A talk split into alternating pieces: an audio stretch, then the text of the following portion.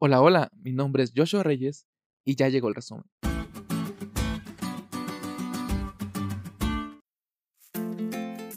Feliz sábado amigos. Vamos terminando la semana y qué mejor manera de hacerlo que acercándonos al Creador. Comenzamos con los puntos de la lección. Punto número 1.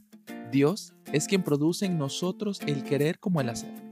Cuando Ezequías vio que Sennacherib tenía intenciones de tomar Jerusalén, la capital, hizo grandes preparativos para un enfrentamiento con Asiria, reforzó sus fortificaciones, equipó y organizó aún más su ejército y aumentó la seguridad del suministro de agua en Jerusalén. En fin, se preparó para una guerra que no iba a luchar.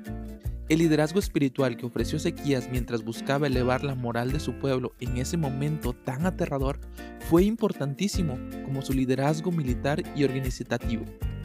Dios pone en cada corazón el deseo de prepararnos, pero sin olvidar que toda preparación tiene que ir acompañada de la dependencia de Dios. Punto número 2. Una gran crisis requiere un gran milagro.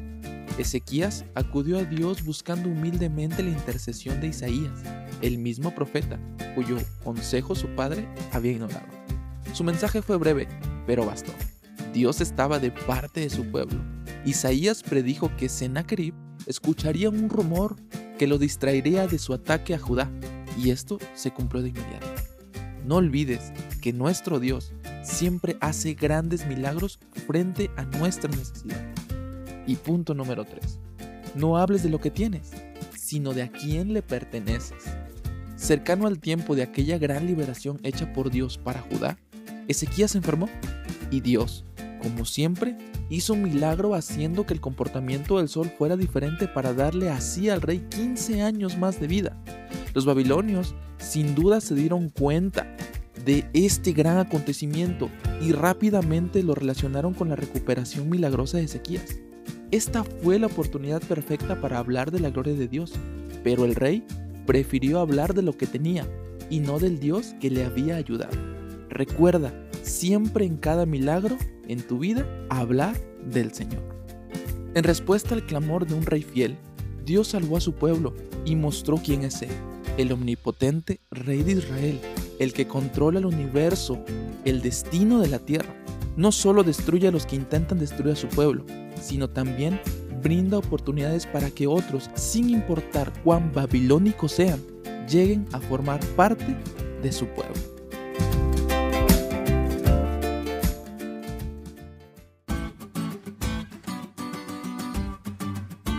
¿Te diste cuenta lo cool que estuvo la elección? No te olvides de estudiarla y compartir este podcast con todos tus amigos. Es todo por hoy, pero mañana tendremos otra oportunidad de estudiar juntos. Hola, hola, mi nombre es Oscar Witty y este sábado es un sábado de buenas noticias.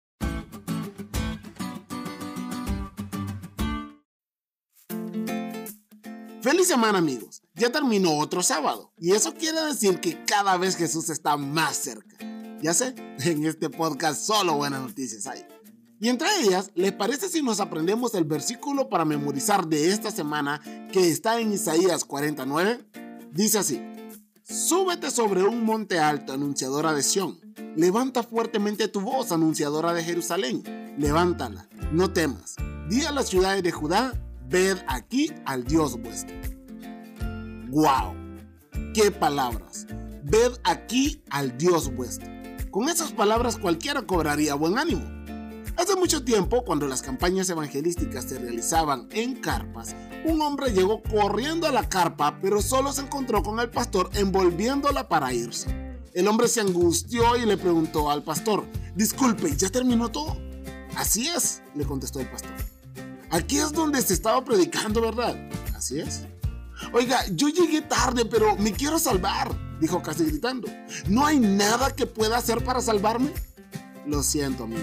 Llegó usted muy tarde, le contestó el pastor. No me diga eso, mire, yo sé que llegué tarde, pero debe haber algo que yo pueda hacer para salvarme. Lo siento, amigo, de verdad, llegó usted muy tarde para hacer algo por su salvación. Alguien ya lo hizo todo, hace casi dos mil años en una cruz. Usted ya no tiene que hacer nada para salvarse, solo aceptar la salvación de Dios. Esas son muy buenas noticias. Ese es el Evangelio. Desde el Génesis hasta el Apocalipsis se habla de la salvación gratuita que Dios nos da. Sin embargo, aunque tenemos la oportunidad de reconciliarnos con Dios y tener paz, muchos seguimos caminando por el peligroso camino de las obras propias. Esos viven frustrados porque nunca se sienten salvos, nunca están en paz. Jesús ya declaró la paz con Dios, acéptala. Consuélense, consuélense pueblo mío, dice su Dios. Hablen con cariño a Jerusalén y anúncienle que ya ha cumplido su tiempo de servicio, que ya ha pagado por su iniquidad, que ya ha recibido de la mano del Señor el doble por todos sus pecados. Isaías 40, 1 y 2. Consuélate, pueblo de Dios. Tu Dios ya pagó tu deuda. Consuélate, hijo e hija de Dios. Tu Dios te ama.